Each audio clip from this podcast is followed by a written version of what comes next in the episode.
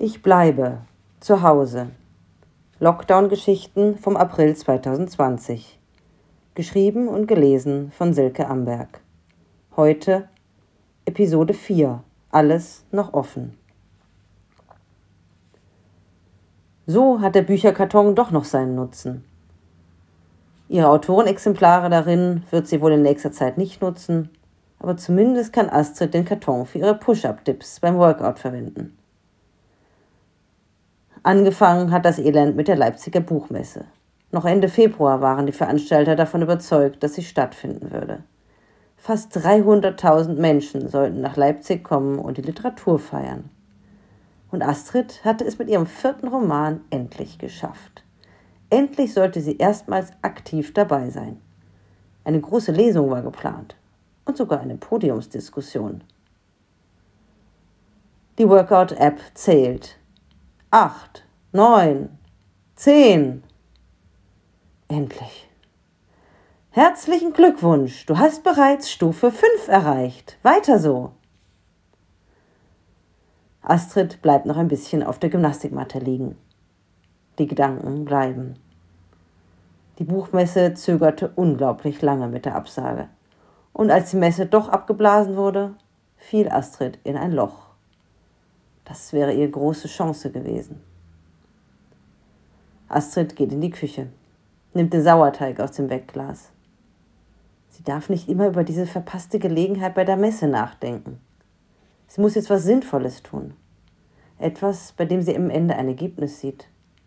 Brot zum Beispiel. Oder eine positive Rückmeldung ihres Fitnessprogramms, das sie zu Beginn des Lockdowns begonnen hat. Herzlichen Glückwunsch, du hast die Power Fitness geschafft. Wie albern, dass ihr dieses Feedback der Workout-App so gut tut. Letztens hat Delia, ihre Nachbarin, gesagt, stress dich doch nicht so. Mit Verlagssuche für den neuen Roman, mit Lesungsakquise, Marketing, Webseite, Social Media, mit Schreibwettbewerben. Du kannst doch einfach für dich schreiben. Das war ja nett gemeint. Aber das ist der absolute Killersatz. Natürlich kann Astrid einfach nur für sich schreiben. Aber sagt irgendjemand dem Schreiner das Gleiche? Wer sagt ihm, er kann den Tisch ja auch nur für sich bauen? Wer sagt dem Gärtner, er kann ja auch einfach vor sich hingärtnern? Und, und wer sagt das Delia, der Journalistin, dass sie ihre Kolumnen ja auch einfach nur für sich schreiben kann? Und wenn Astrid das sagt, dann schreit der Schreiner, der Gärtner, der Journalist, das ist doch auch was ganz anderes. Nein, ist es nicht. Astrid braucht auch ein Gegenüber. Die meisten Menschen wollen nicht nur für sich selbst irgendwas tun. Der Mensch ist doch ein soziales Wesen. Sie knetet wütend den Brotteig mit viel Kraft und Energie. Zumindest dem Teig wird ihre Wut gut tun. Was denken die Leute eigentlich? Dass sie schreibt zur Psychohygiene, um sich endlich mal alle Probleme vom Leib zu schreiben? Oh, wie sie das hasst, dieses Bild vom Autor, der zur Selbstbefreiung schreibt. Ja, der arme psychisch belastete Autor. Schreiben als Selbsttherapie. Dann wäre Astrid ohnehin schon als Autorin disqualifiziert, denn als leidendes Häufchen Elend kann sie sich nun wirklich nicht bezeichnen. Der andere Killersatz ist, Schreiben ist aber ein schönes Hobby. Hobby also, wie ihr Pilates-Training, zu dem Astrid normalerweise einmal die Woche geht, um sich ein bisschen zu bewegen und um Freundinnen zu treffen. Sehr lustig, dieser Vergleich. Schreiben ist ein innerstes Bedürfnis, etwas, was ra raus muss, etwas, was bewegt. Sie gibt noch ein wenig Mehl zum Teig knetet weiter. Vielleicht muss sie sich einfach damit abfinden, dass sie keine versteht, dass niemand sich vorstellen kann, wie wichtig dieses alberne Schreiben für sie ist. Wobei es Ausnahmen gibt. Ihrem Mann Raphael ist es zum Glück sehr bewusst, weil es ihm mit seiner Kunst genauso geht.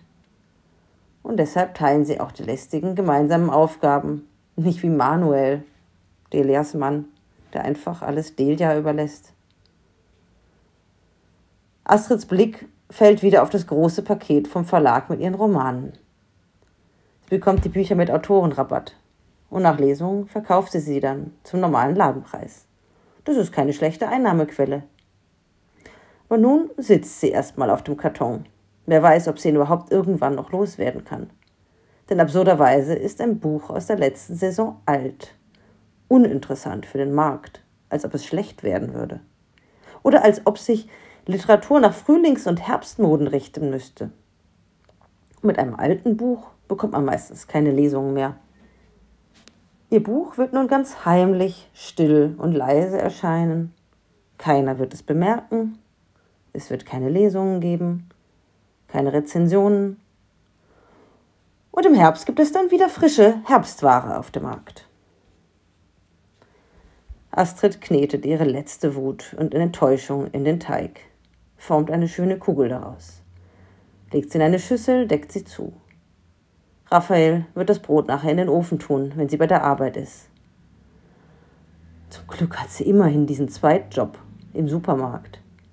Nicht für die Erfüllung, aber um sich zu ernähren. Selbstverständlich. Warum ist es eigentlich so? Warum fragt sie eigentlich jeder sofort nach ihrem richtigen Beruf, sobald sie sagt, ich bin Schriftstellerin? Das ist die übliche Frage. Das ist zwar einerseits verletzend, andererseits ist es niemandem vorzuwerfen, denn es ist ja nun mal so. Ein Autor kann sich natürlich nicht von seinen Büchern ernähren. Es sei denn, er ist extrem erfolgreich und eine sehr seltene Ausnahme. Astrid guckt auf die Uhr. Sie muss los zur Arbeit. Neuerdings gibt es an der Kasse eine Glasscheibe als Schutz vor den hustenden Kunden. Da kommt schon wieder Hans Urli. Lilias Vater. Lilia will nicht, dass er noch in den Supermarkt geht. Nicht, dass er sich im Laden noch Corona einfängt. Und deshalb bringt Delia ihm immer was aus dem Laden mit. Aber er ist wohl richtig bockig, sagt sie. Astrid schaut in seinen Korb und muss ein bisschen schmunzeln. Speck, Eier, Klopfer, Bündnerfleisch, Salami, Hackfleisch und ein Steak. Hans-Uli schaut sie mit einem verschwörerischen Grinsen an. Das bleibt unter uns. Astrid lacht. Ja, vielleicht geht Delia mit ihrer Moralapostelei mal wieder ein bisschen zu weit. Es macht doch keinen Sinn. Sie muss ja nicht ausgerechnet in der Corona-Krise ihren Vater in einen Vegetarier verwandeln. Astrid mag Delia echt gern.